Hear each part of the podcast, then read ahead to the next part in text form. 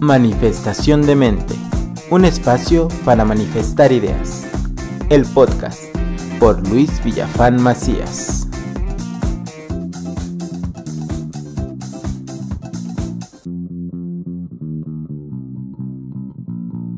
Hola, bienvenidos a esta nueva emisión del podcast. Muchas gracias por estarme acompañando en esta sexta emisión.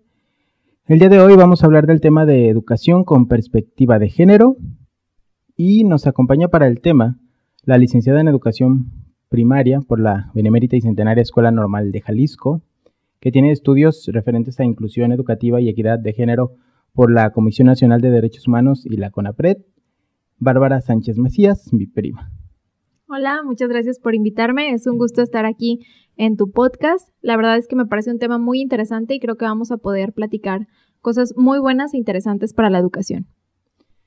Bueno, la razón por la que me gustó invitar a mi prima es porque ya hemos tenido algunas discusiones en algunos temas en relación a, al género y a todos estos movimientos que hay actualmente, que de hecho pues fue hace poco que se conmemoró el Día de la mujer y que es principalmente en el mes en el que se visibiliza, no en el que se hacen todas las acciones, pero que se visibiliza más todos los movimientos que existen o los procesos que se buscan desarrollar en nuestro país y a nivel mundial para la transformación de la comunidad y de la perspectiva que se tiene en torno al género, a, los, a las ideologías en términos de género.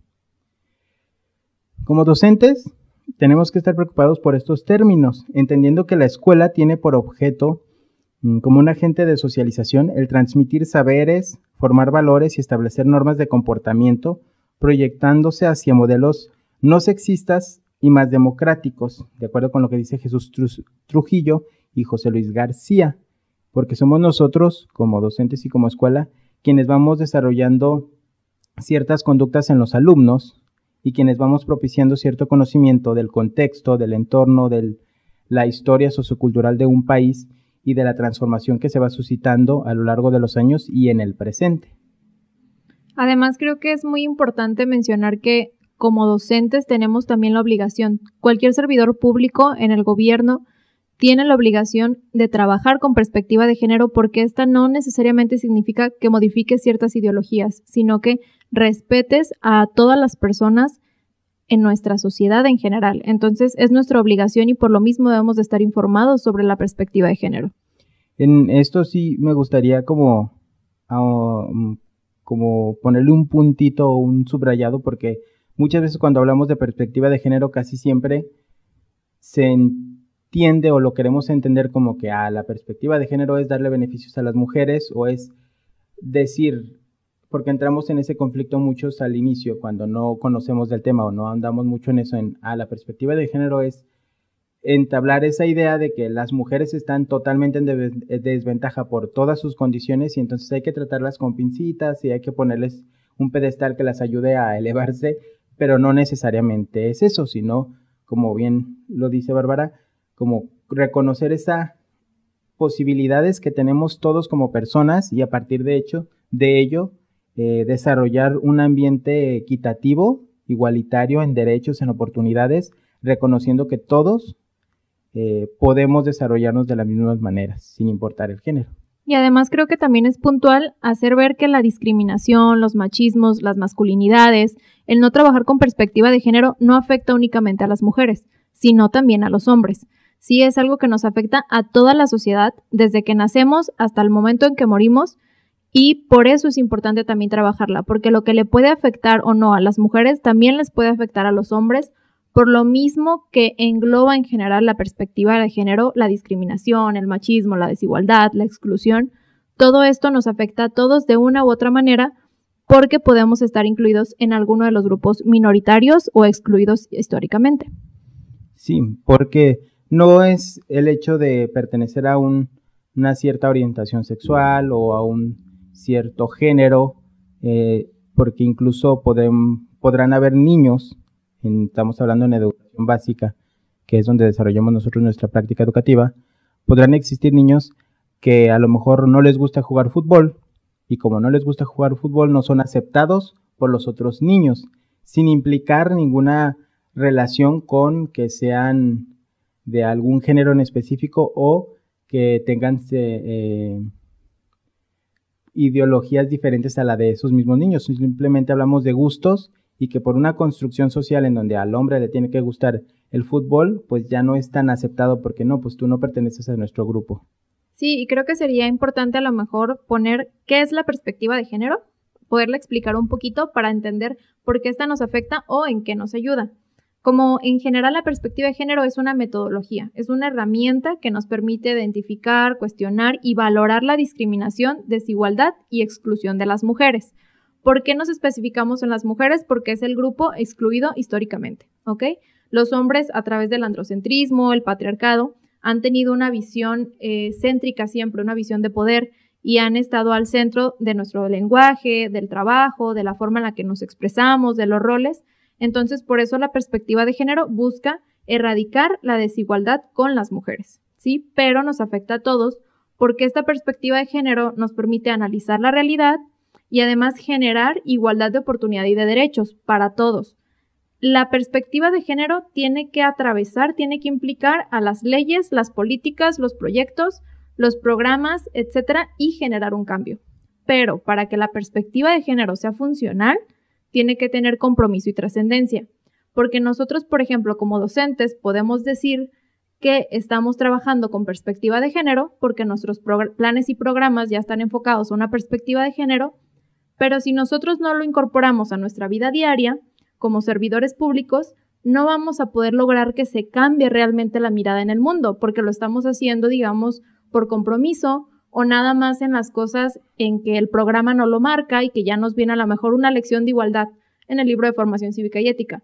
Pero tú como docente, si no tienes una visión de perspectiva de género, no vas a poder transformar realmente porque vas a estar cayendo en pequeños micromachismos, masculinidades, eh, a lo mejor algunos de tus comentarios no son incluyentes o vas a recurrir a un lenguaje sexista simplemente sin darte cuenta porque no estás con una mirada de perspectiva de género. Entonces, por eso es importante entender qué es, en qué nos afecta y dónde la podemos, digamos que, aplicar o dónde va a ir ella influyendo. Es importante en este aspecto reconocer que somos seres cambiantes y que estamos siendo un resultado de una construcción sociocultural de hace años. Y al hablar de este enfoque que pues va más a este grupo minoritario de mujeres, no se deja de lado todo lo que viven los hombres, porque tenemos que entender que esto mismo, que son estas idealizaciones o estas estructuras marcadas socialmente, son las que definen que dentro de un hogar haya violencia del papá e-, ejercida hacia el hombre a cumplir con ciertos estándares. Tú debes de ser el proveedor, tú debes de ser el que aguanta todo, tú debes de salir y enfrentarte a mil problemas tú debes de tener una mujer y tú debes de mantener a esa mujer y tú debes de controlar a tu familia y entonces la violencia ejercida hacia ese niño hace que a su vez el niño reproduzca esta misma situación en un futuro y entonces prevalezca estas actitudes de yo soy el que te controlo, yo soy el que mando, por así decirlo, ante ti o el que tengo una mayor fortaleza, porque se sigue prevaleciendo. Entonces, esta violencia que se ejerce hacia los hombres lo que hace es fortalecer el sistema en que se le denomina patriarcal eh, que, en el que vivimos. Y por ello es muy importante que nosotros reconozcamos que somos parte de este sistema y que tenemos que modificar nuestro pensamiento, nuestros ideales, la forma en que nos conducimos, porque si no sería como hacerlo de dientes para afuera. Como llegan, me entrevistan y yo digo a todo como lo que dice el plan, porque eso es lo que la sociedad espera de mí, que digan que yo sí lavo los platos o que yo sí ayudo en el hogar, porque eso es lo que dicen y para que no me critiquen y para que no me digan machista, pero en la realidad es muy diferente. Y cuando no es congruente lo que dices con lo que haces, entonces hay pequeñas acciones de las que no logras ser completamente consciente que también hacen que se prevalezcan estas acciones. Y eso también tiene mucho mucha implicación con las masculinidades, que no entendemos tal cual qué son las masculinidades y a veces las queremos meter únicamente en el machismo. Decir, ok, la masculinidad es ser machista, cuando hay muchos tipos de masculinidades. La masculinidad que, bueno, vemos todos los días es la masculinidad hegemónica. ¿Cuál es esta? La que tiene una visión androcentista, androcentrista y patriarcal. Si la masculinidad hegemónica tiene esa visión androcentrista y patriarcal, entonces, por lo tanto, es una visión en la que, bueno, el hombre tiene que ser proveedor, el hombre está al centro y así es como nos generamos en general en la sociedad, ¿sí? Cómo vamos desarrollándonos en la sociedad con ese tipo de masculinidad. Pero existen otras masculinidades. Sí, existe una masculinidad en la que a lo mejor se les llama ahorita nuevas masculinidades, en la que el hombre ya también tiene un rol en el que puede desarrollar sus emociones, en el que puede ejercer cualquier tipo de rol o de estereotipo, que no hay una etiqueta en el que tiene que ser el fuerte o el que no llora, ¿sí? Que puede desarrollarse como persona, porque al fin y al cabo somos seres humanos y el hecho de que nazcas como hombre o que nazcas como mujer no tiene que determinar cómo tú te vas a llevar a cabo en la sociedad, cómo tú te vas a expresar, cómo tú vas a convivir con los demás. Entonces es eso, ver que no solo es el machismo lo que tenemos que eliminar, que obviamente creo que es de lo más importante, porque el machismo es como tal la opresión hacia la mujer. Es una visión de una masculinidad en la que el hombre oprime a la mujer. Pero también existe esta masculinidad hegemónica en la que no necesariamente existe la violencia. Sin embargo, el hombre sí está teniendo un papel hegemónico y la mujer queda invisibilizada. Entonces, como no es tan notorio como la violencia tal cual, lo dejamos a un lado. Sin embargo, también nos afecta. Y es cuando, por ejemplo, vemos muy pocas mujeres en cargos políticos, ¿sí? O no vemos a mujeres, por ejemplo, en la docencia, que es un ejemplo bastante claro y que yo les puedo mostrar. La mayoría de los docentes somos mujeres, somos maestras.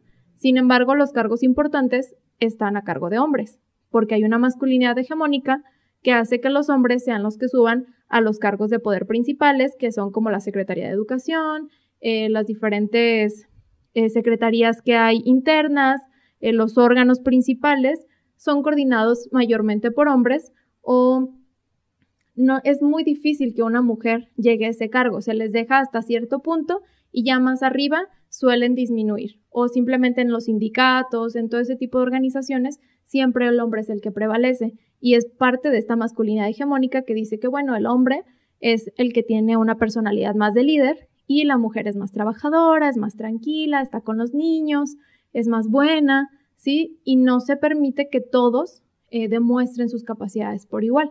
Y es parte de esas masculinidades invisibles que están y que a veces no notamos y que como no son tan obvias y no están acompañadas de violencia, pues no les hacemos tanto caso. Sin embargo, a todos les están afectando. Es importante entender que el género como tal y todo lo que engloba este es una construcción social y se basa en un proceso sociocultural. Eh, de acuerdo con Rebeca, en el Boletín de la Unidad de Igualdad de Género de la Suprema Corte de Justicia de la Nación, eh, dentro de estos del género se establecen estereotipos que son una percepción generalizada surgida a partir de adscribir a las personas ciertos atributos, características o roles en razón de su aparente pertenencia a determinado grupo social o determinado género o determinada situación sociocultural. Entendiendo que este es un proceso sociohistórico, habrá que también ser conscientes de que el cambio no se va a hacer de un día para otro y que no podemos tampoco decir que pues todos estos movimientos no funcionan porque pues no ha habido ningún cambio y en realidad generan únicamente más discusiones o más... Hay que entender que las discusiones nos llevan a entablar una discusión interna en la que los conceptos que ya teníamos entran en un proceso de duda y vamos integrando nuevos conceptos. Y a partir de estos nuevos conceptos vamos modificando nuestras acciones, nuestras actitudes. Y estos conceptos que modificamos nosotros y que a su vez se van modificando a, niveles macros en la sociedad por todos estos movimientos como la educación en perspectiva de género, generan que estos estereotipos se vayan modificando, como los que mencionaba Bárbara. El hecho de que ahora entendemos que hay masculinidades que son, podríamos llamarlas positivas, aquellas que incluyen que un niño, un hombre tiene sentimientos, un hombre puede sentirse mal, un hombre puede llorar, un hombre puede expresarse de cualquier manera, un hombre puede pensar de otras maneras que no son las que ya estaban preestablecidas y no pasa nada, y que generan un bien y que buscan también por medio de eso generar estas igualdades, es decir, le estamos dando, así como se busca que esta minoría tenga todas las oportunidades que no han tenido a lo largo de los años, estamos permitiendo que aquellos que han vivido en una ideología, podríamos decir, falsa, en donde tú no puedes tener todo este cúmulo de experiencias, también entiendas que las puedes tener. Y aquí entra también la parte que para mí es muy importante, que es permitir de verdad la, una real superación. No sé, eh, Weber, por ejemplo, en su que hablaba de, de la estructura social, él mencionaba que todo era conforme a una burocracia y que siempre el que tenía poder establecía un límite de poder en donde estaba oprimiendo al de abajo con ciertas normas y establecimientos y cuando quería que el otro lograra algo, lo permitía pero desde sus normas. Entonces, ¿qué pasa? Por ejemplo, en el hecho de la política. Hoy vemos que se empiezan a permitir más cargos a mujeres, pero también se da el caso en el que muchas de estas mujeres eh, están ahí porque un hombre se los permitió y a veces las que de verdad están estudiando, las que de verdad buscan esas oportunidades, no las tienen porque a mí como hombre me conviene que esté ella, ella, ella o él, él, él, que están bajo mi tutela o bajo mi idea y no van a tener una voz propia y no van a tener, entonces ahí entramos en una también como falsa oportunidad, en donde, ah, pues sí, ya hay mejores mujeres, sí, pero están calificadas y a veces no es culpa de ellas, sino es culpa del mismo sistema y de los mismos hombres que son los que permiten los dirigentes de los partidos políticos, que en su mayoría son hombres, los eh, principales candidatos también a las gobernaturas son hombres. Entonces, eh, todo esto va haciendo que, que aunque haya estas supuestas oportunidades, sean con base a las necesidades y a este falso testimonio de, ah, yo estoy cambiando y yo estoy haciendo política desde la oportunidad hacia las mujeres y entonces por conveniencia dejo que participen, pero no hay una participación real y una libertad de política hacia las mujeres que participan en ella. Se cumple con una agenda política, de que, bueno, tengo que cumplir con la paridad de género, entonces voy a permitir que sean cinco mujeres y cinco hombres. O ah, hay que poner una eh, secretaría en nuestra asociación que sea para las mujeres exclusivamente. Ok, ya la pusiste, ¿qué haces? ¿Qué vas a hacer de verdad con ella? Pones a lo mejor a una chica o en muchas ocasiones dentro de las asociaciones pones una agenda feminista o pones un espacio para mujeres que lo termina coordinando un hombre o a las mujeres no les permites de verdad que hagan cosas que de verdad necesitan. A veces la agenda eh, para las mujeres es, bueno, vamos a proponer más talleres de trabajo para ellas. Ajá, y contra la violencia, ¿qué vas a hacer? O sea, digamos que lo usan solamente para cubrir como lo que se necesita ante la sociedad, pero realmente no estás haciendo un cambio. Y a las mujeres que de verdad quieren hacer un cambio, en muchas ocasiones las quitan, las hacen a un lado, no las dejan, y es ahí cuando vemos que solamente estamos cumpliendo con esa agenda política que es una falsedad, como comentabas. Y por eso nosotros como docentes debemos de hacer el cambio desde nuestra perspectiva, desde nosotros, individualmente, no únicamente lo que nos dice la ley, no únicamente lo que nos está diciendo el plan y programas, lo que dice el secretario de Educación, sino tú como docente, que eres un agente de cambio, cómo estás aplicando esta perspectiva de género cómo estás entendiendo la diversidad que existe entre tus alumnos para de verdad trabajarlo desde raíz, no únicamente lo que tienes que hacer o no hacer. Porque hay que entender que la escuela es una institución socializadora y en esta podemos socializar el género. Y no solamente la escuela, es la escuela, la familia, las iglesias, la comunidad, las redes sociales, todas en conjunto somos instituciones socializadoras del género. Entonces, los niños pasan en la escuela la mitad de su vida, por lo menos hasta los 21 años te la pasas estudiando. Y en la escuela es donde tú aprendes lo que está bien, lo que está mal, eh, lo que es el género, aprendes cómo te tienes que desarrollar, qué es lo correcto, si hiciste algo que está mal. Entonces, nosotros como docentes tenemos que ir, haciendo el cambio, ir metiéndolo poco a poco desde nuestras acciones para podérselos inculcar también a los niños porque nosotros podemos erradicar los roles y los estereotipos de género que son tradicionales y que promueven la discriminación, desde cómo les hablamos a los niños hasta las actividades que hacemos, porque nosotros somos un punto de cambio. Entonces, hay que primero ser conscientes de lo que está a nuestro alrededor para poder hacer el cambio. Si nosotros como docentes no estamos siendo conscientes de lo que está a nuestro alrededor, de la discriminación, de la violencia, del machismo, de las masculinidades, no vamos a poder cambiarlo. Porque hasta que tú no dices, ah, ok, esto lo estoy haciendo mal, no vas a poder hacer un cambio, decir, bueno, cambio esta actitud, eh, a lo mejor ya no les digo a los niños de esta manera, porque no estás siendo consciente de cómo hablas, de cómo escuchas, de cómo actúas. Entonces, primeramente tenemos que hacer un cambio en nosotros, pero para hacerlo tenemos que querer cambiar. Y para querer cambiar tenemos que estudiar y no esperar que todo nos lo dé el gobierno o que todo nos lo dé nuestras instituciones, nuestros directivos, porque la verdad es que es un camino que va a estar bastante complicado y sin embargo nosotros podemos aprender de otras maneras, a través de la CNDH, de la CONAPRED, de la Comisión Estatal de Derechos Humanos de Jalisco. Hay muchísimas herramientas que podemos utilizar, pero tenemos que querer utilizarlas. En este aspecto de utilizar las herramientas que nosotros busquemos, eh, es relevante que entendamos que es nuestra obligación como docentes adquirir esas herramientas. Si bien en la Ley General del Trabajo, la Ley Federal del Trabajo dice que nuestro patrón nos tiene que dar continua actualización y, etc., etc., eh, sabemos que no es una realidad. Son pocos los cursos a los que nos llevan en la Secretaría de Educación y si hablamos de escuelas particulares, son aún menos los cursos a los que se nos invita a los profesores y en algunos de estos cursos solo se nos invita porque la CNDH exige que el patrón otorgue un curso sobre derechos humanos. Y entonces, ¿qué hace la Secretaría? Cumple con este requisito.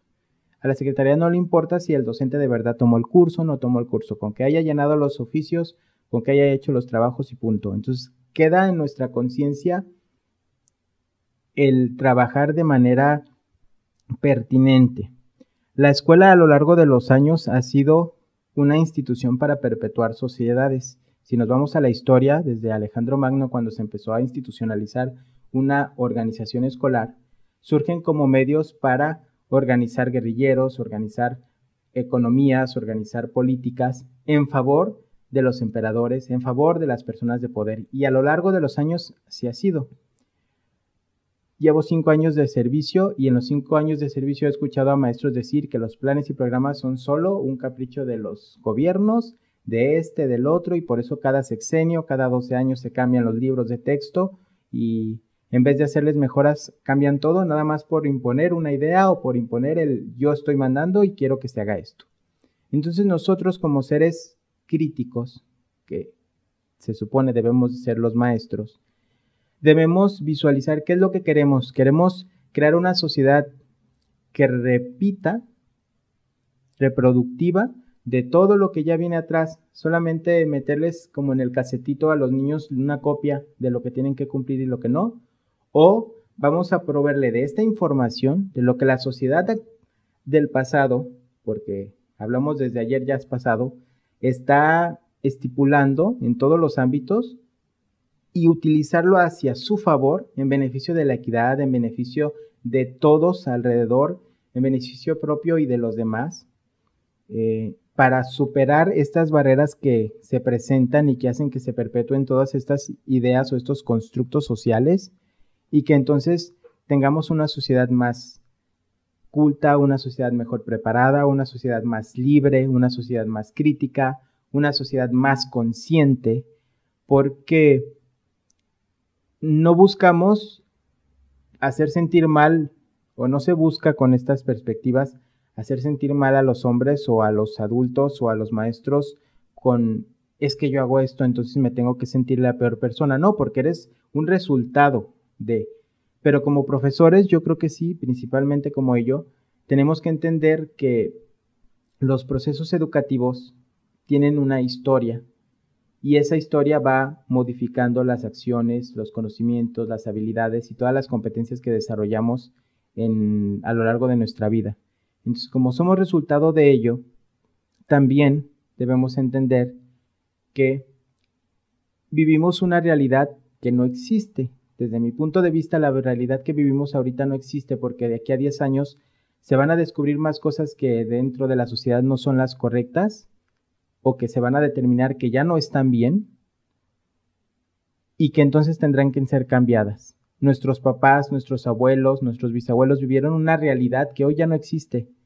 Hoy ya no hay esa realidad porque a veces se torna esto de que si los hombres adquieren mejores eh, experiencias de trabajo o mejores logros económicos, tiene que ver con sus posibilidades, porque se dice que antes, ¿quiénes eran los que cazaban? Pues los hombres, porque había una situación mm, biológica, una situación contextual que implicaba que las mujeres tuvieran que resguardar al producto, al bebé, y ellos fueran a cazar. Pero va modificándose la sociedad a raíz del aprendizaje, a raíz de nuevas oportunidades, a raíz de las tecnologías, y conforme va avanzando el tiempo, ya hay una mayor facilidad para que ambos puedan hacer las mismas actividades como lo vivimos ahora. Pero la facilidad existe, pero la realidad está lejos de que permanezca. Y dentro de esta educación considero importante hablar con los niños porque de acuerdo con Amparo Rosa, es a partir de los dos años que se hace esta construcción de roles sexuales y que lo hacen a partir de la observación, de la imitación y de los refuerzos. Y entonces aquí entra tanto la educación de casa, pero como lo decía Bárbara, el cómo me dirijo a ellos. No voy a llegar a darles una clase, ah, es que los hombres y las mujeres somos iguales, tú puedes hacer esto y tú también puedes hacer esto, y ya con eso cambia el mundo. No, porque a lo mejor yo llego y le doy la clase de una hora como viene en formación cívica y ética, pero a la hora de lo que digo, de cómo lo digo y de lo que hago, y de lo que ellos observan de a mí como hombre, cómo me dirijo hacia mis compañeras maestras, a lo mejor, estoy enseñando completamente lo contrario. Y principalmente en educación básica, se enseña con la práctica y se enseña desde la imitación. Y creo que también lo que mencionas es muy importante. Siento que es resultado del miedo. En muchas ocasiones no cambiamos estas actitudes por el miedo, el miedo a las palabras, el miedo al cambio y que lo tomamos desde un punto de ignorancia realmente y que no sabemos realmente a qué se refiere. Escuchamos lenguaje incluyente y muchos le tienen miedo y dicen, no, ¿cómo vamos a utilizar el lenguaje incluyente? Va a destrozar todo lo que dice la Real Academia Española. Oye, espérate, el lenguaje incluyente no necesariamente es lo que tú te estás haciendo en tu cabeza, ¿no?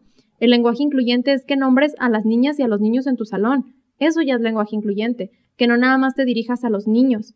Eso es lenguaje incluyente y lo tienes que aplicar todos los días de tu vida. lenguaje incluyente no es que cambies las letras por una X necesariamente o que utilices el arroba en lugar de utilizar la A o la E. Eso no es necesariamente lenguaje incluyente. Forma parte, sí. Para las comunicaciones, para las redes sociales, el lenguaje informal es una alternativa que algunas personas deciden usar, pero eso no significa que sea todo el lenguaje incluyente. Entonces, quitarnos ese miedo también a las nuevas palabras, a las nuevas ideologías y estudiarlas, entenderlas, no escuchar lenguaje incluyente y no sexista y decir, uy, van a nombrar solamente a las mujeres solamente vamos a nombrar en femenino todo. Y hay personas que incluso se burlan y que empiezan a decir la carra, eh, la computadora, ¿sí? Y que empiezan a burlarse de las cosas pensando que eso es lo que queremos cambiar todos. Y no, a lo mejor si te pusieras a estudiarlo un poco, entenderías que puedes actuar de diversas maneras con el lenguaje incluyente y que, que son cosas tan pequeñas, pero que ayudan a visibilizar. Igualmente con la perspectiva de género, escuchamos género y creemos que se va a instruir a los niños para que tengan ciertas ideologías y que cambien su identidad sexual. Y no necesariamente es eso. Perspectiva de género o respetar el género de las personas, los roles, los estereotipos, eliminarlos, es permitirle que si un niño quiere cantar, dejarlo cantar. Que si una niña quiere jugar fútbol, juegue fútbol y que se crea capaz de ello. ¿Sí? Que no le tenga miedo a eso. Y eso ya es el cambio. Y es algo tan simple, tan pequeño, y que son cosas que a lo mejor hacemos o no hacemos inconscientemente, pero que cuando le ponemos un nombre le tenemos mucho miedo porque significa cambiar, significa que a lo mejor yo estoy mal y creo que de ahí radican muchos problemas. Si yo cambio o si yo me pongo a estudiar, me voy a dar cuenta de todo lo mal que hago. Y entonces eso me va a hacer sufrir, me va a hacer que yo tenga que cambiar mi perspectiva, me va a hacerme darme cuenta que a lo mejor he tenido muchos errores. Y por supuesto que a todos nos genera un conflicto ese cambio o darnos cuenta de lo que hicimos mal. Y me incluyo, simplemente a veces te pones a leer y dices, oye, yo hago todas estas cosas mal. y que a lo mejor las podría cambiar. Y entonces he hecho cosas que no estaban bien en el pasado, pero al darte cuenta ahorita te está permitiendo cambiar y no pasa nada, porque como ya lo mencionó Luis, somos consecuencia de la historia y de lo que nos enseñaron. Y si a ti te enseñaron que a lo mejor las mujeres tenían que estar en la cocina nada más, pues tú creciste creyendo eso. Y no está mal, porque así te criaron. Sin embargo, si tú tienes 30, 40, 50 años y por más que la gente te trata de enseñar, por más que se te están dando las herramientas, sigues cerrado, pues ahí sí ya es problema tuyo, porque vas a volver a replicar un patrón que es nocivo para la sociedad. Y ahí estamos nosotros como maestros. ¿Qué patrones nocivos estás replicando en la sociedad por el miedo a no quererte dar cuenta, por el miedo a querer cambiar o también al que dirán? A veces como docente le tenemos mucho miedo a lo que nos puedan decir la sociedad de padres, lo que nos puede decir el gobierno, pero si nosotros actuamos en marco de las leyes de los derechos humanos, en marco de lo que nos están nombrando ya los científicos, los sociólogos, no tiene por qué haber nada malo, ni tiene que haber algo que dañe a los niños, ni que dañe a la sociedad o que te puedan replicar. Creo que es más nocivo que tú sigas replicando patrones eh, de machismo, patrones de masculinidades nocivas o tóxicas a tus alumnos, a que tú les enseñes que pueden ser libres y que pueden ejercer su identidad, su género, su rol, su estereotipo y su orientación de la manera en la que de la manera en la que ellos quieran. Entonces hay que ser también más abiertos y perderle el miedo a aprender, porque aunque somos docentes y nuestro rol que se nos establece muchas veces es el de enseñar, estamos como una pieza clave para que el niño aprenda y que aprenda de diversas maneras, no solamente lo que le estamos diciendo o lo que dicen los libros. Y el hecho de que seamos maestros no nos quita el papel de estudiantes, jamás porque si nos quedamos estancados en lo que aprendimos hace 50 años, pues entonces jamás vamos a avanzar como sociedad. Pero si tú tienes ganas de aprender, pues todo lo que te dé el gobierno, eh, la sociedad, los programas, las redes sociales, lo vas a poder transformar para algo bueno en tu grupo. Y ya con que cambies una sola cosa en tu grupo, vas a generar un cambio positivo a la sociedad, porque lo que hacemos en las aulas replica en la sociedad. Entonces, no porque tú en tu salón decidas hacer algo bien o mal y digas, ah, pues yo decido no utilizar perspectiva de género y es mi salón y no le afecta a nadie. Claro que le afecta. Lo que tú hagas en la sociedad va a replicar en las, lo que tú hagas en las aulas va a replicar en la sociedad, forzosamente. Lo que se hace en una aula replica en la sociedad y es parte también de nuestra responsabilidad. No solo es responsabilidad de los padres, también es responsabilidad de nosotros como docentes, del gobierno, de los directivos, ahora sí que de cualquier institución que se encargue de socializar tiene un grado de responsabilidad en lo que está pasando en la calle. Para ello es que debemos de aprender, de investigar y de conocer. Hablaba Bárbara del miedo. En muchos de los casos, en torno al género, en torno al sexo, en torno a cómo desenvolverse en la sexualidad, que viene desde primero cuando los niños empiezan a explorar su cuerpo, empiezan a conocer que el pene, que la vagina, em, y luego llegan un proceso más avanzado hasta quinto, en donde ven ya los caracteres secundarios, que entonces el niño empieza a eyacular y demás, que son procesos biológicos y naturales. Ese simple hecho que es conocido desde hace muchos años y que es una ciencia y que no ha cambiado en torno a lo que sucede como tal y a lo que se conoce y se acepta, da mucho temor para muchos hablarlo. Y entonces, eso que está ahí, que se ve y que mm, podremos decir es palpable, que suena raro, pero pues que lo podemos observar y que es completamente natural, porque se ha visto natural desde hace mucho tiempo, pues, no porque el otro no lo sea, eh, sigue dándonos miedo. Y entonces, al pasar a este ámbito del género, hablando de hombre, mujer, eh, homosexual y todos los géneros que existen, entonces entra otro miedo. ¿Qué va a pasar cuando el papá venga y me cuestione sobre por qué yo estoy hablando de este tema?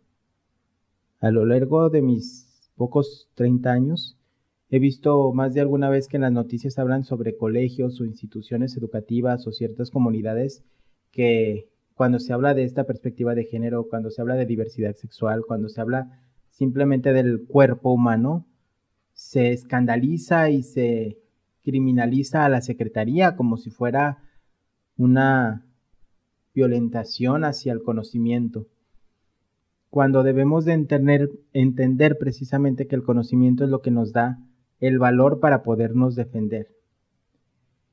Y yo creo que a mí me ha pasado y yo creo que nos ha pasado a muchos maestros, papás o mamás que se acercan a preguntarnos que su hijo es afeminado o que a su hijo le gustan hacer ciertas cosas o es muy delicado eh, o que su hija juega fútbol o que se junta con muchos niños y que pues qué puede hacer, que si hay algo mal y luego como maestro te encuentras en la duda de qué le respondo. Cuando si hablamos de desde el conocimiento podríamos decir pues que está mal, pues está mal usted, que no acepta que su hijo exprese o su hija exprese lo que le gusta, lo que siente, lo que es. Entonces, para ello es importante tener el conocimiento en la mano, que el día que tú eh, te encuentres en una situación como esa, puedas con fundamento explicar a los padres de familia por qué tu práctica docente, por qué tu actuar en un aula de clases permite esta expresión sin violencia, esta expresión sin discriminación, sin ideologías eh, precarias, sin eh, preconceptos o como normas con las que se tienen que cumplir. ¿Por qué? Porque hablas de un conocimiento que a lo mejor a los papás no les tocó o que antes era mal visto, pero que a lo largo del tiempo las tecnologías, los avances, el conocimiento de la psique, del proceso psicológico, nos va permitiendo comprender en mayor medida. Y es que tenemos que tener ese conocimiento en muchos sentidos, ¿no? Si no lo conocemos al 100% no podemos defender lo que estamos haciendo. Yo creo que un anhelo de cualquier maestro debería ser tener un salón en el que los alumnos se sientan libres. Porque qué padre poder tener esa confianza y que los niños se sientan libres de expresarse tal y como se sienten, como son, sin importar lo que pueda decir o no decir la sociedad. Porque eso que vivíamos, eso que podríamos vivir en nuestro salón es lo que ellos podrían vivir fuera, porque cada escuela y cada salón es una representación de la sociedad, ¿no? Es como una sociedad pequeña en la que estamos viendo a lo mejor los que de repente toman un papel de líder, los que toman un papel trabajador, los que toman un papel un poco más eh, de perspectiva humana, que son a veces los niños que suelen escuchar a todos sus compañeros, hay de todo eh, dentro de un salón de clases y es el reflejo de la sociedad que tenemos fuera. Entonces, si nosotros comprendemos todo esto, podemos ayudarles también a ellos a ser libres. Quería mencionar de forma muy rápida, por ejemplo, eh, cómo podemos definir para entender todas las expresiones que se pueden dar dentro de un salón en una sola persona. Entender, por ejemplo, estos conceptos como que el sexo es lo biológico, ¿no? Nosotros nacemos hombres o mujeres. El género es lo social, lo que la sociedad ha dictado que son los hombres y que son las mujeres. Eso es el género, femenino y masculino, en pocas palabras. El rol es ese papel que nosotros tenemos en la sociedad. Entonces, ¿qué puede ser el rol? Bueno, el rol paterno y el rol materno es una forma de ejemplificar muy fácil. El estereotipo son esas cualidades, ¿no? Estereotipos de género es lo que tú se supone que debes de tener de cualidad. Luis tendría que ser fuerte, eh, tendría que ser a lo mejor un poco más enojón, rudo, tendría que cumplir con ciertos estándares y yo tendría que ser maternal, tendría que ser tranquila, tendría que ser amorosa. Esos son los estereotipos al cumplir un rol femenino y un rol masculino tradicional. La identidad, bueno, cómo tú te identificas, cómo tus alumnos se identifican. Su orientación, bueno, quién les atrae. Y la expresión es cómo nos mostramos, porque independientemente de todo, Tú te puedes, tú pudiste haber nacido de alguna manera, expresarte de otra, ejercer cierto rol, pero ya tu expresión de género es cómo tú te desarrollas con la sociedad. Y a lo mejor la expresión de género de nuestros alumnos no cumple con el estereotipo que se utiliza. Y eso no significa que esté mal, porque a veces han caído en errores algunas veces que no es, no es como juzgar a quienes han caído en esto, pero a veces es muy común que en las escuelas dices, bueno, vamos a hacer clase de educación física. Entonces las niñas se van a poner a saltar la cuerda y los niños se van a jugar fútbol. Y no dejan a las niñas jugar fútbol aunque ellas quieran. O a veces las niñas terminan de decir, bueno, bueno, no hago nada. Pero ¿por qué no les permites a todos jugar algo juntos? ¿Para qué los separas? La expresión que ellos puedan tener es de niños. ¿Cómo se van a expresar, no? Como niños. Una niña juega fútbol. Mira, parece niño, es bien bueno para jugar fútbol. Pues no parece niña, es un niño, es una niña que juega muy bien fútbol. Como hay muchos niños y muchos hombres que no jugamos fútbol y que no nos gusta. Y no significa que esté mal. ¿Y cómo podríamos apoyar ahí? No significa, ahí también hay que ser muy claros. El hecho de que tú digas, ah, bueno, entonces dejo jugar a las niñas fútbol y si un niño quiere saltar la cuerda, que salte. ¿Por qué les pones cosas separadas? En primer lugar, ¿por qué los tienes que dividir? Si vas a dar una clase de educación física, ponles la misma actividad a los dos y permíteles a los dos tomar el rol que cada quien quiera. O sea, si vamos a jugar, no sé, a policías y ladrones, que es un juego, bueno, muy viejo que todo el mundo hemos jugado, pues no necesariamente pongas a las niñas, eh, bueno, a las niñas no las atrapen tan fuerte, no, déjalos jugar y los niños van a saber desarrollarse y todo tu alumnado va a poder desarrollarse de la manera que ellos quieran porque son muy inteligentes y si tú les permites, ellos pueden acomodarse de la manera adecuada sin necesidad de llegar a peleas. A lo mejor vas a tener uno que otro conflicto al principio porque traen ciertos estereotipos de casa. Pero si tú los comienzas a eliminar y les dices, no, a ver, aquí juegan todos iguales y todos valen lo mismo y todos pueden jugar, todos pueden correr, todos pueden atrapar, ellos van a irse acostumbrando. Pero entonces, desde ahí tú ya estás ejerciendo esa perspectiva de género al no dividirlos, al no hacerlos que elijan. ¿Qué necesidad de estar haciendo que las personas elijan? Las personas pueden decidir un día que les guste la vainilla y otro día el chocolate. No tienes que pedirle, no. Ya dijiste que te gusta la vainilla y no puedes comer de chocolate. Claro que no. Tú eres libre de hacer lo que te dé la gana, igual nuestros alumnos. Y ahí ya nosotros estamos ejerciendo esa perspectiva. Cuando tú ya no generas una división, les estás permitiendo la libertad. Y es que, aunque suene como algo muy simple, el hecho de tú darle esa división de, ah, pues, este, puedes brincar la soga, puedes jugar fútbol, puede implicar que, como acabas de mencionar, que vienen los estereotipos desde casa, entonces, ¿qué va a hacer la niña? No, pues yo voy a elegir jugar la soga. Y posiblemente la niña nunca ha tenido la experiencia de jugar fútbol y entonces nunca ha sabido que es buena para controlar el balón, para detenerlo, en los movimientos gruesos que se necesitan para el deporte, los movimientos finos. Y igual el niño nunca ha tenido la oportunidad de jugar a brincar la soga y entonces no sabe que es bueno, no sabe que es algo que disfruta. Y como tú le das esa opción de o esto o esto, pues el niño que va a hacer, no, pues me voy al fútbol porque pues eso es lo que tengo que hacer. No te lo va a decir. Él solo lo va a elegir y entonces dices, ah, no, es que yo le di la libertad, pero él solito eligió. Pues sí, eligió porque tiene internalizado un estereotipo. De acuerdo con González, dice que se debe de hablar de género en la educación porque esta refiere a que los niños y niñas son capaces de comenzar una transformación de patrones valorativos y de conducta que les permiten desarrollarse desde el respeto en sus diferencias de género y sexo como un principio pedagógico. ¿Qué es esto? Entender que es desde la infancia en donde esos niños pueden transformar todos estos patrones a partir de propiciar que experimenten todo. Es como en la escuela. Sabemos en, las otras materias. Sabemos que hay niños muy buenos para matemáticas, otros muy buenos para las artes, otros muy buenos para el español, pero no decimos, ah, tú como eres bueno para español, tú ponte a trabajar español y tú ponte a trabajar matemáticas porque eres bueno. Le damos todas las experiencias. El niño desarrolla las que le facilitan más o las que le llaman la atención más y entonces por ese ámbito se va a regir durante toda su vida académica, siendo de excelencia en español, pero a lo mejor en matemáticas menos o viceversa. Y es de la misma manera, porque le estamos dando la oportunidad en todo por igual, tienes que, que experimentar, que pasar por ese trayecto para irte descubriendo e ir definiendo qué te gusta, qué no te gusta, cómo te identificas, cómo no te identificas y cómo te vas a desenvolver contigo, con tu familia y con los demás. Y eso es algo muy sencillo que a lo mejor todos los maestros lo hacemos, ¿no? Que llega un niño y te dice, no me gustan las matemáticas. ¿Y qué le dices? Pero tienes que aprender. Aunque no te gusten, tienes que aprender y tienes que hacerlo. Y ahí lo impulsamos, ¿no? A que le haga un poquito matemáticas, que no te gusta dibujar, pues ya sé que no te gusta, pero pues tienes que hacerlo. Inténtalo, a lo mejor le encuentras algo que te gusta, a lo mejor no te gusta colorear, pero eres muy bueno utilizando solo lápiz, ¿no? Y tú como docente pues lo vas impulsando a que pruebe de todo. Entonces, ¿por qué cuando mencionamos una cosa como perspectiva de género o inclusión, no se nos hace tan complicado y decimos, es que yo cómo voy a ser incluyente en mi salón? Bueno, pues permitiéndole hacer de todo, ¿no?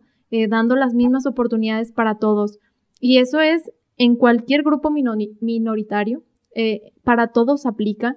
También eh, aplica, por ejemplo, para los niños con algún tipo de discapacidad. Sí, a lo mejor somos buenos y lo integramos. Y ahí está el niño integrado, pero no le estás permitiendo la inclusión.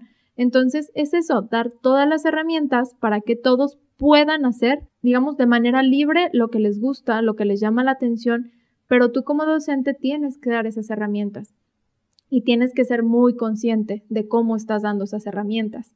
Y son cosas muy sencillas eh, que a veces, no sé, como que nuestra mente las maneja muy complicadas, pero que la podemos hacer desde algo tan simple como el lenguaje.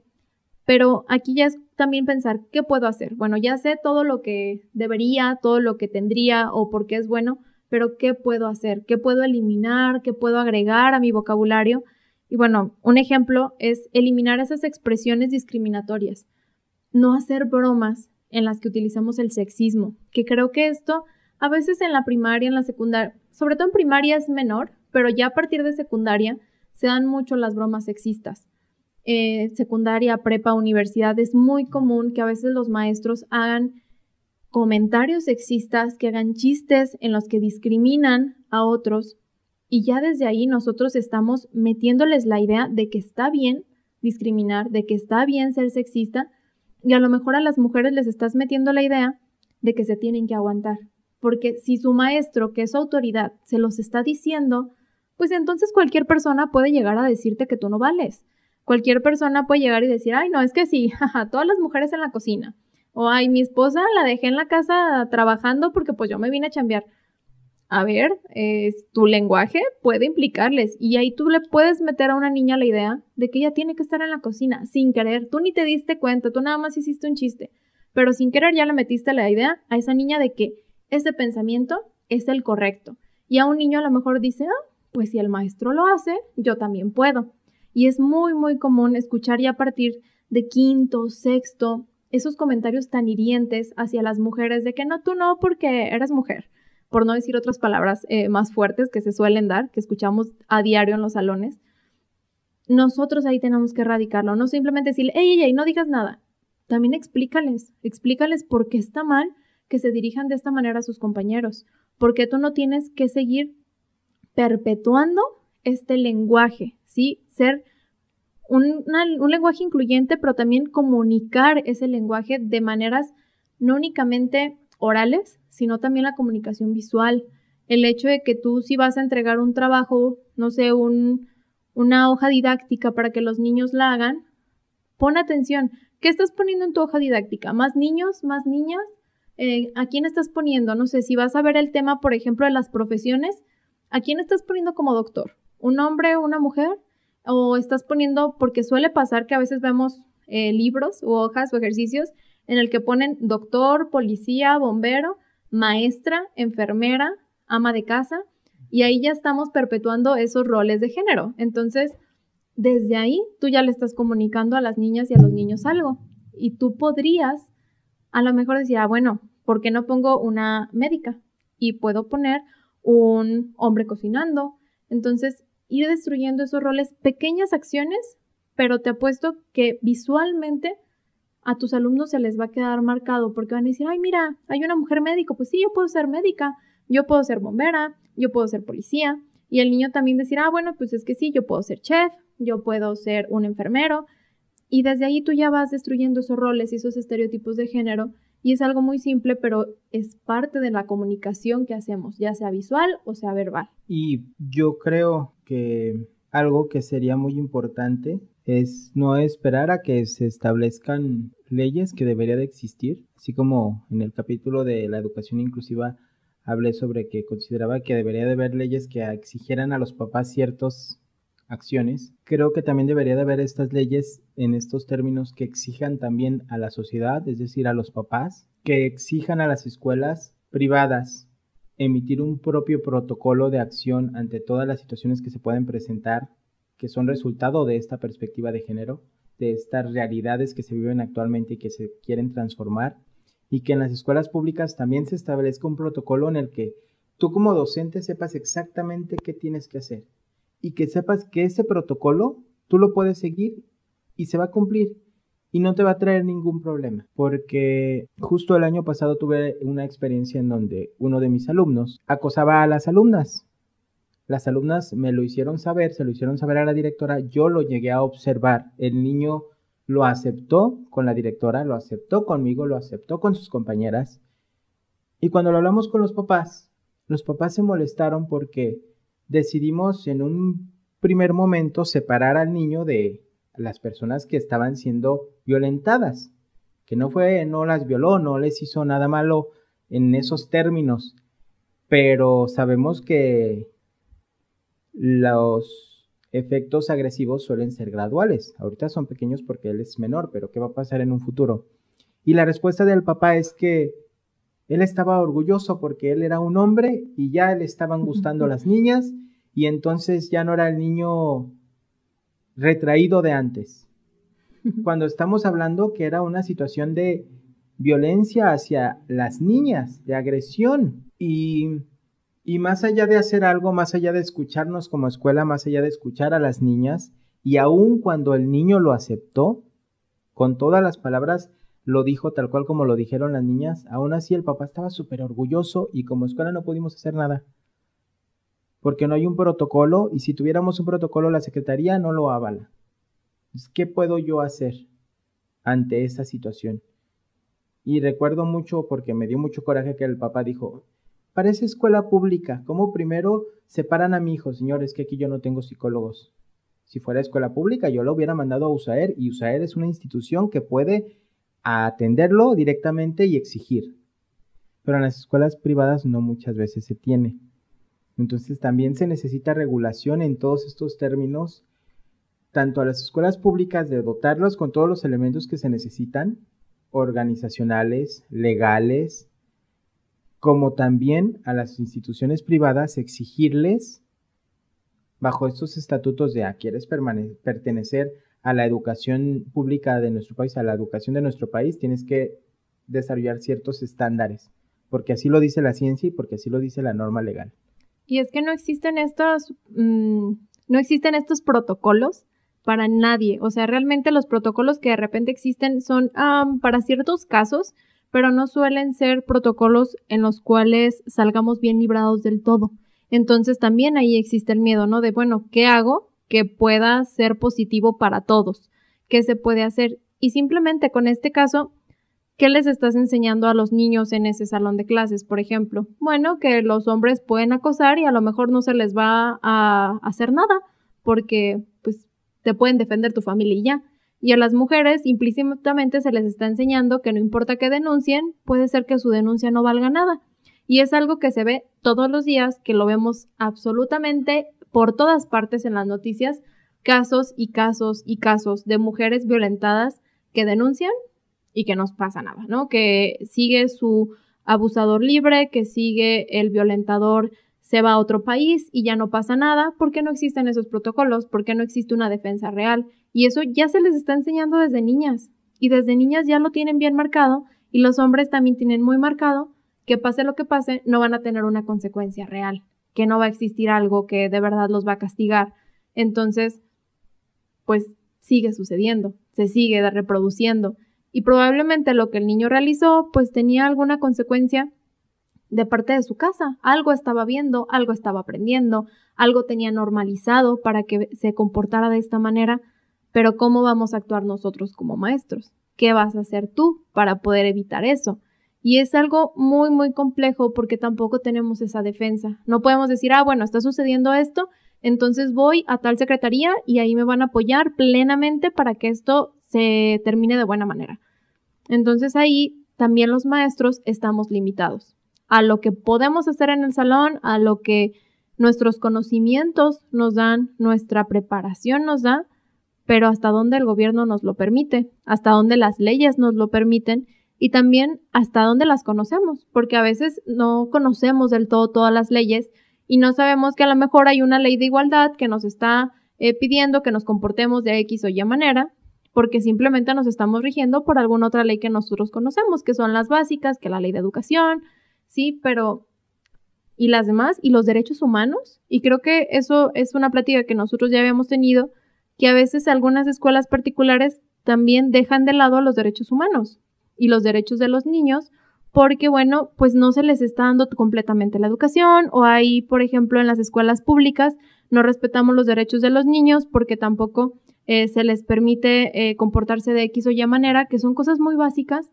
pero como estamos acostumbrados a otros patrones tradicionales, pues los dejamos de un lado y ni siquiera tenemos ni por aquí que estamos violando sus derechos. Y eso pasa con maestros, doctores, eh, abogados, en las instituciones públicas, en la calle, los mismos padres de familia que no saben que a lo mejor están violando alguna ley que puede dañar los derechos humanos de sus hijos. Y es parte pues de la ignorancia en la que vivimos. Y ahí también yo creo que entra la exigencia, que es nosotros como trabajadores creo que debemos de estar en la posición de exigirle a nuestro patrón privado y público que nos brinde estas herramientas.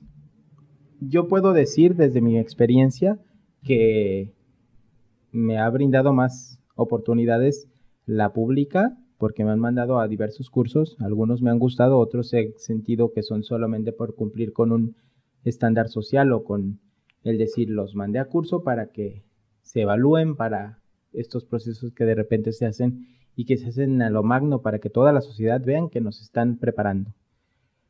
Pero luego en los colegios aunque se pensaría que mucho se prepara al docente, son pocos aquellos que de verdad invierten en la superación de su personal.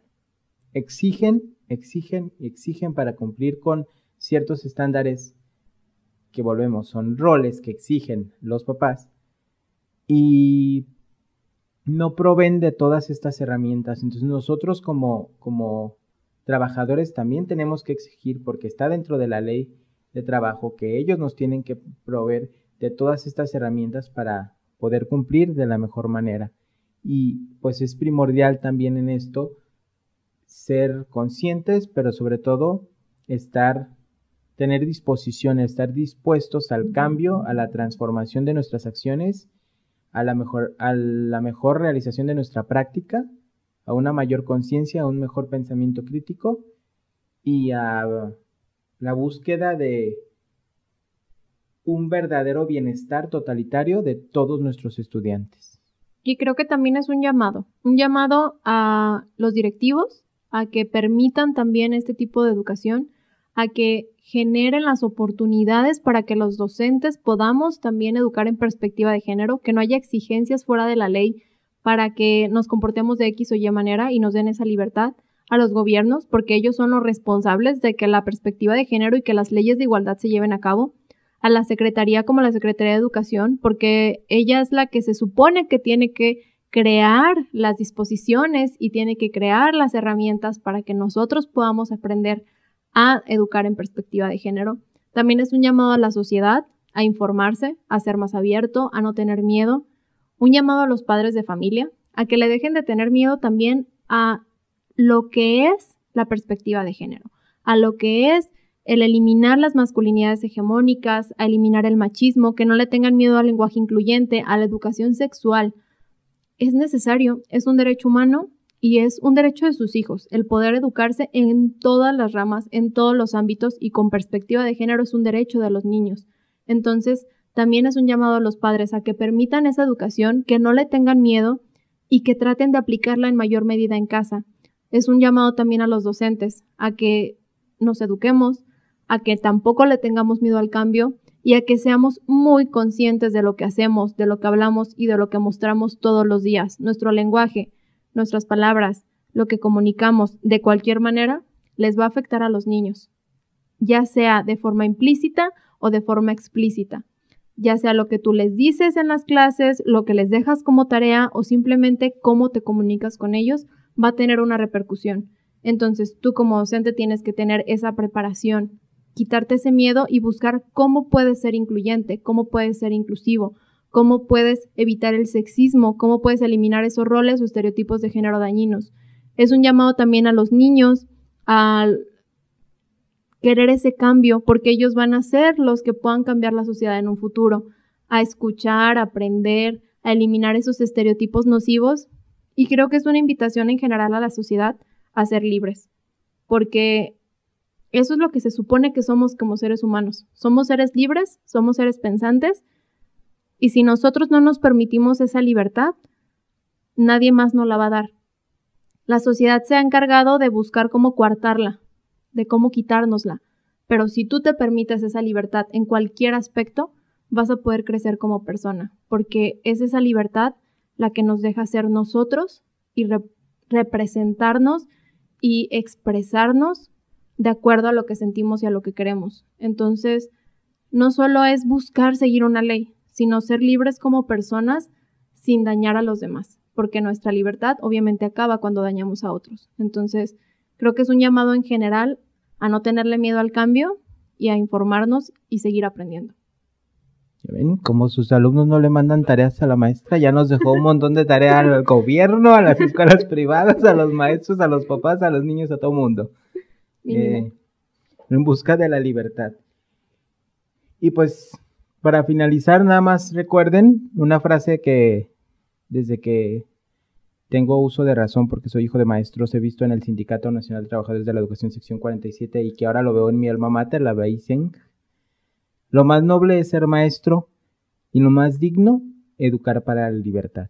Y precisamente la educación con perspectiva de género busca educar para la libertad. Muchísimas gracias por haberme acompañado en este nuevo podcast. Muchas gracias, Bárbara. Muchas gracias por la invitación. La verdad es que es un tema bastante interesante y en el que se aprende muchísimo y pues fue un placer estar en tu podcast. Muchas gracias. Que estén muy bien y nos vemos en el próximo. Bueno, no, nos escuchamos en el próximo. Bye bye.